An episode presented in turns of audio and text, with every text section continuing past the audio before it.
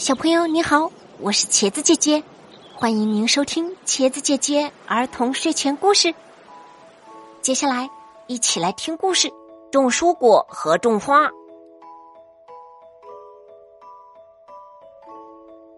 普先生一早出门散步回来，看到门前放了一束美丽的鲜花，此情此景这般的熟悉，他赶紧。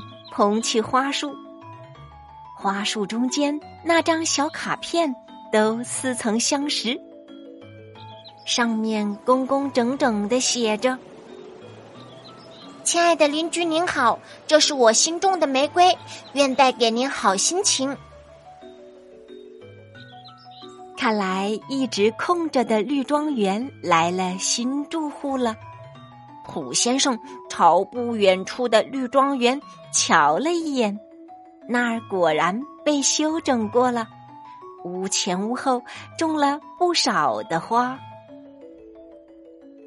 走进自己的院子里，穿过藤蔓上牵牵绕绕的瓜果，普先生到厨房拿了一包昨晚刚炒好的南瓜子。认真的写了一张小卡片。呃，亲爱的邻居您好，这是我新收的南瓜子，愿带给您好心情。然后，普先生用漂亮的包装纸包好礼物，送到了绿庄园的门口。打从这天开始，普先生每天早上。都会收到邻居送来的一束鲜花，要么是百合，要么是郁金香，要么是紫罗兰。普先生每天收瓜果的时候，也都会给邻居送一份。日子仿佛越过越美丽了。这天。普先生收到一束新品种的百合花，他仔细瞧了一下后，在给绿庄园送西红柿时，写了一张跟原来不一样的卡片。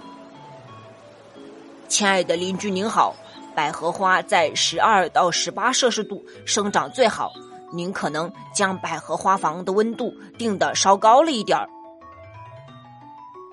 第二天早上，普先生发现新花束里的卡片让他惊奇，上面这样写的：“亲爱的邻居您好，您竟然了解培育花苗，太让我惊喜了！以后请您多多指教。另外，我品尝了您的西红柿，想告诉您一个秘密。”如果您想让西红柿再甜一点的话，可以在西红柿植株的底部撒上一点小苏打。天哪，亲爱的邻居似乎懂得普先生的心事。普先生最爱吃甜甜的西红柿了，可是他一直没有种出那种甜味的西红柿来。这个邻居居然懂种蔬果呀，实在是太妙了。接下来，普先生收到的百合花娇艳了，他送去绿庄园的西红柿也甜多了。普先生和邻居一直在小卡片上探讨种花和种蔬果的诀窍。他们都越来越佩服亲爱的邻居了，日子仿佛越过越美妙了。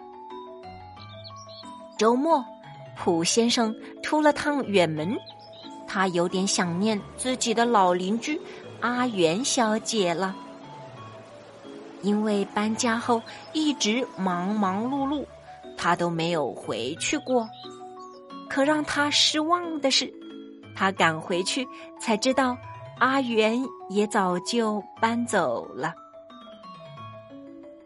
他看到了他们原来居住的房屋住了别人，那对邻居也跟他们一样，一个在院子里种满了蔬果，另一个在院子里种满了鲜花。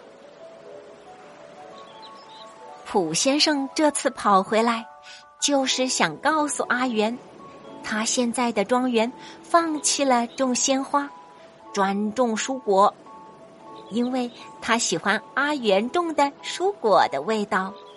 可是，阿元却不知道搬去哪里了。沮丧的普先生回到家门口时，眼睛一亮，他的门口不正站着阿元吗？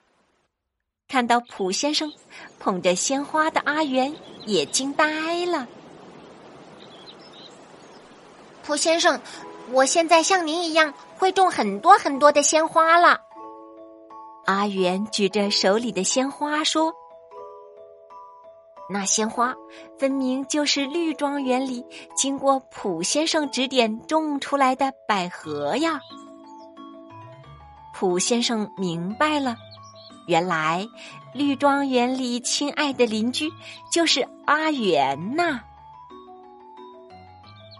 阿元，现在我也像你一样会种西红柿、甜椒、甜瓜。普先生接过阿元的花说。亲爱的邻居，让我们重新认识一下彼此吧。啊！阿元的嘴巴张得大大的，好像可以吞下一个鸡蛋，日子仿佛更加美好了。